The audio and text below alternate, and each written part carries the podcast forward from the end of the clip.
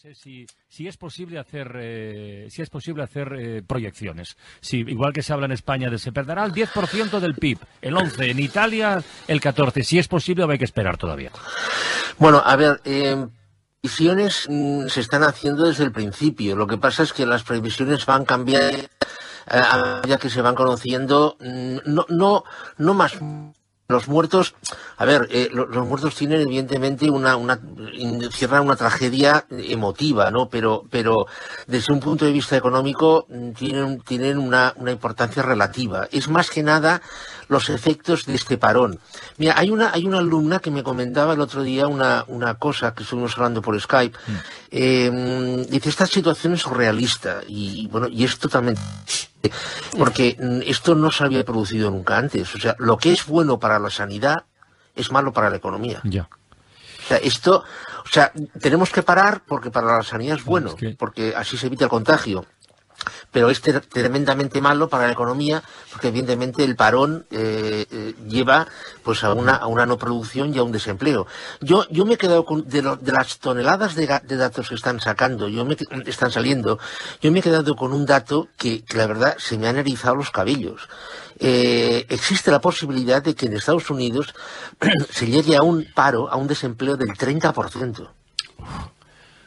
Pero eso es O sea, esto en Estados esto di- diremos, bueno, pero en España hemos estado cerca del 30%, con, con un, hemos llegado incluso a un 26, a un 25. Sí, sí, claro, ya, sí, sí. Pero en Estados Unidos el 30% de paro es la catástrofe llevada al, a, a- no sé, más allá de, de- de Plutón.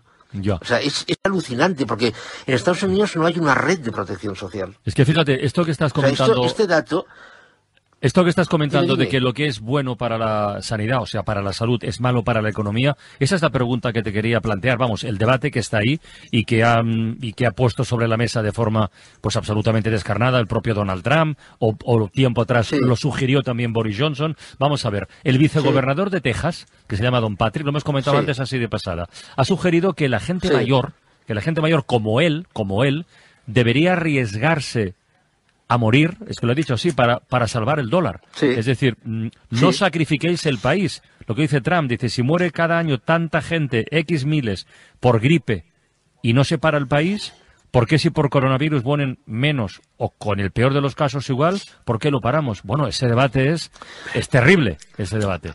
A ver, el, el, el, el bicho este, el, el, bicho este, el coronavirus este, eh, tiene dos características que la gripe no tiene. Mm, Porque claro, es que eh, los políticos a veces dicen cosas, pero no dicen todas las cosas.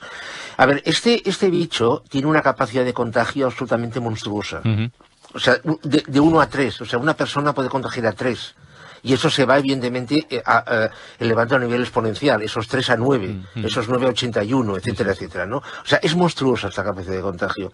Y en segundo lugar, eh, es, un, es un bicho que es terrible porque mm, em, mm, no se manifiesta eh, y ya estás contagiando. O sea, ni- hasta que no se... O sea, no hace falta que se manifieste para contagiar.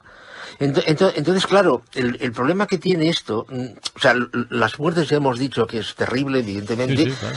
pero no es tanto las muertes, sino eh, la, la cantidad de afectados que puede, que puede haber. Y no solamente personas mayores, si vemos la distribución de edades, eh, es verdad que a, partir de los 70 años mm, es donde está la mayor distribución, pero mm, la mayor número, perdón. Pero mm, a partir de los 40 esto ya sube, empieza a subir, empieza a subir mucho.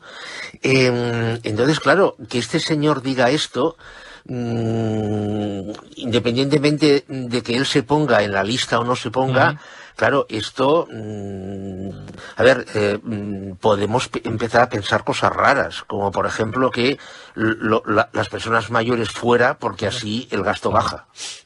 Es que esto es justo lo contrario de un modelo de protección social. O sea, eh, de Totalmente. plantear Es- el debate en estos totalmente, términos. claro. Totalmente lo opuesto. Totalmente.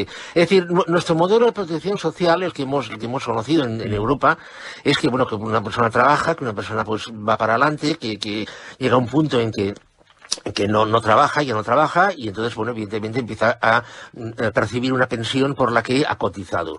Bueno, mm, este, planteamiento dice, bueno, mm, a ver, como las cosas son como son y que eh, este, este gasto es insostenible, y eso que en Estados Unidos es de risa en comparación con lo que, con lo que tenemos aquí, ¿eh? ¿eh? Bueno, pues oye, las personas mayores, bueno, pues si, si, eh, si, si se enferman y se mueren, pues mala suerte. Mm, a ver, no, no entro en valoraciones éticas ni morales, por favor, ¿eh?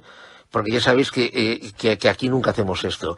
Pero, pero claro, es que esto es poner por delante eh, la economía a todo. Sí, sí. Entonces, no sé, alguien tendrá que decidir si este señor tiene razón o no, o, si, o si se quiere ir por ahí o no. Bueno, Boris Johnson concretamente llegó a decir en una, en una locución, no volvió a repetirlo, ¿eh? que aceptaba como buena la cifra de 20.000 muertos. Sí, sí. Lo dijo una vez solo, ¿eh? no lo dijo más. Bueno, dejó de aceptarla mm. cuando un informe de su propia sanidad pública le dijo que podían ser hasta 500.000. ¿Te acuerdas que lo comentamos? sí, sí, exactamente. Exactamente. Yo, yo de, todas maneras, a ver, una cosa es lo que dice el señor Trump, que nos ha acostumbrado a esto mucho, mm. y otro es lo que hace.